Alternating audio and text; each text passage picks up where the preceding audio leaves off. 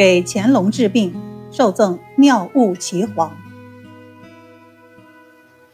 黄元玉的医名越来越大，就被推荐到了北京。恰巧乾隆皇帝有病，于是就召黄元玉前来诊视。黄元玉也很担心，自己的一只眼睛有残疾，容貌有些吓人，皇帝能受得了吗？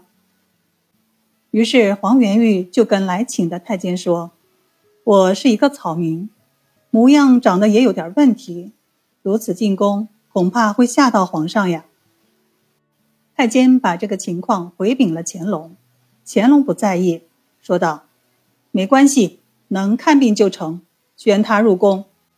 见面就正面行四叩首，不必行君臣大礼。”就这样，黄元玉跟着太监来到了宫里。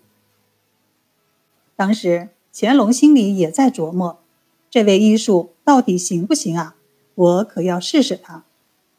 他让一个手脚粗壮的宫女躲在不透光的帐子里，伸出一只手。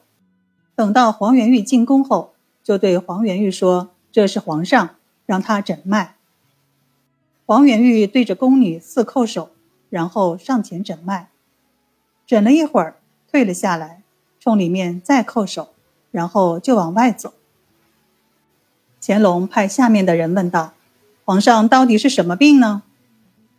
黄元玉很是沮丧，说：“龙得凤脉，无药可医，估计是不久于人世了。”意思是说，皇上应该是个男的，我诊出的是个女脉，这样的情况是很不好的呀。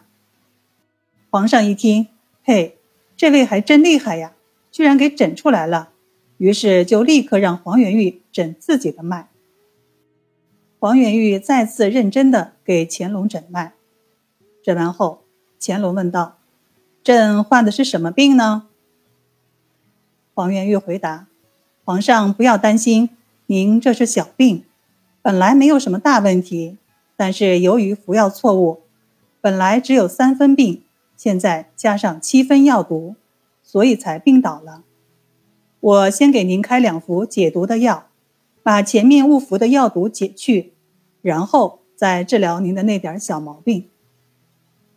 乾隆一听，认为言之有理，可黄元玉说的这些话就得罪了其他御医，他后来在太医院的日子一直不好过。黄元玉就给乾隆按自己的思路治疗。没有两天，乾隆的病就好了。这下可把乾隆给乐坏了。